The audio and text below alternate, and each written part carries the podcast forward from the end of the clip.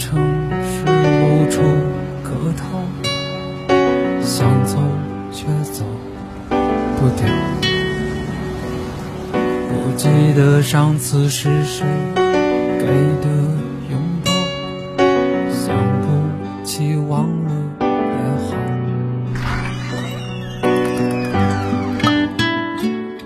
不在深夜。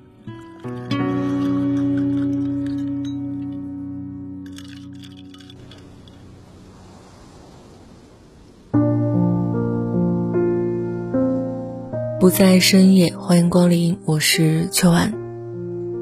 我很久找不到我最初的名字了。我问妈妈，她说我的名字在过去。我追寻着她的记忆，试图重拾起我最初的名字，但我只能看到一个白胖婴儿，哇哇落地于雷雨之夜。我的父亲潦草的在土石堆上写下我最初的名字，狂风暴雨。将我最初的名字冲刷在洼地里，人们欢喜地抱起那具肉体，忘记了那临时想起的名字。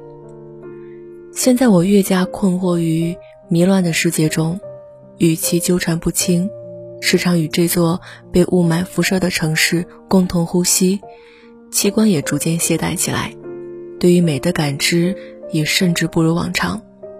这跟我小时候对自己的观摩。不太一样。尽管彼时年幼，但尚能对万物充满欣喜。在北方家乡有一方天地，田间黄鼠横行，丛中野兔隐匿，溪水之间鱼虾躲藏。钓钩勾起的是对于自然的崇拜。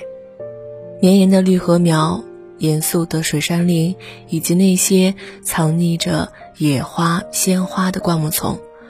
我就是这样掉进了一个美好认知的漩涡之井，沿着井壁艰难而倔强的攀爬，试图对于那片蓝天了解的更广一些。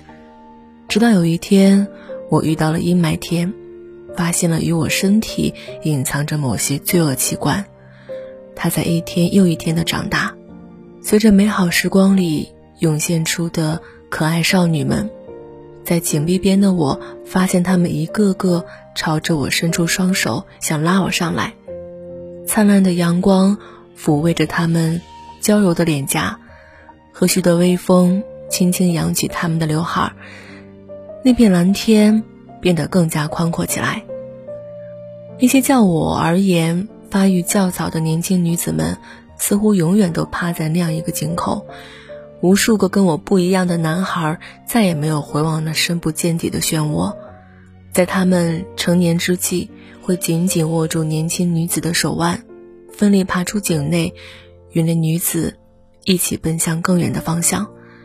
但也会有一些人将男生推下井底。我是被一位来自北方的女子从井内捞起来的，当时她大我四岁。我以为他会拉着我去更远的方向，但是行经到黄河流域，他便将我抛弃在一条船上。我奋力划桨，沿着水流流向东方。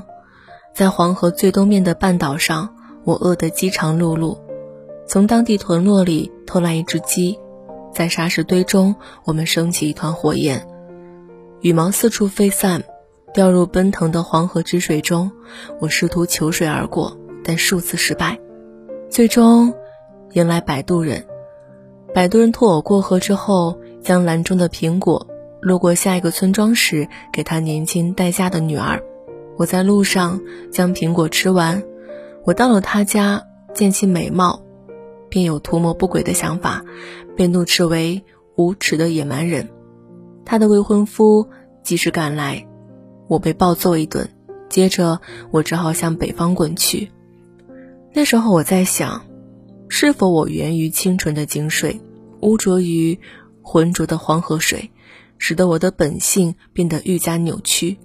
我曾一度狂奔逆流而上，沿着漫长黄河故道徒步上百公里，追寻罪恶之泉的初始之地。但我后来筋疲力尽，放弃了，便找了一口井，打了很多水，站在土石堆之上。一心只想冲刷干净身上的污浊，但在最后，我在井口发现了一具女婴的尸体，恐惧的我瑟瑟发抖。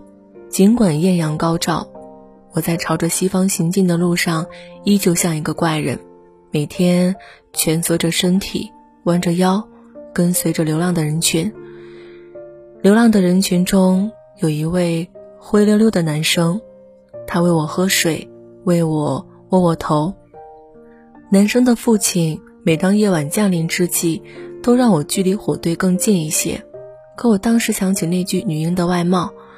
我和他们叙述了这件事后，他们从井里捞出了那一位无辜的女婴，为她举行了火葬。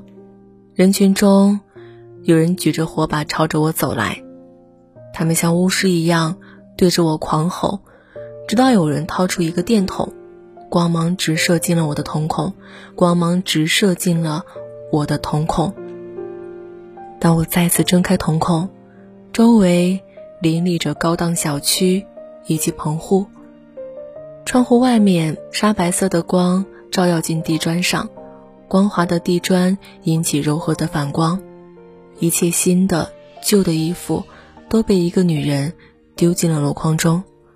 我不知道她是谁，但隐约听到他叫了一个姓氏以及叫我起床的声音。发生于昨夜的梦境，我不知自己到底是谁。不在深夜声音酒吧贩卖酒水，也回收情绪。你好，欢迎光临。如果我不小心闯进。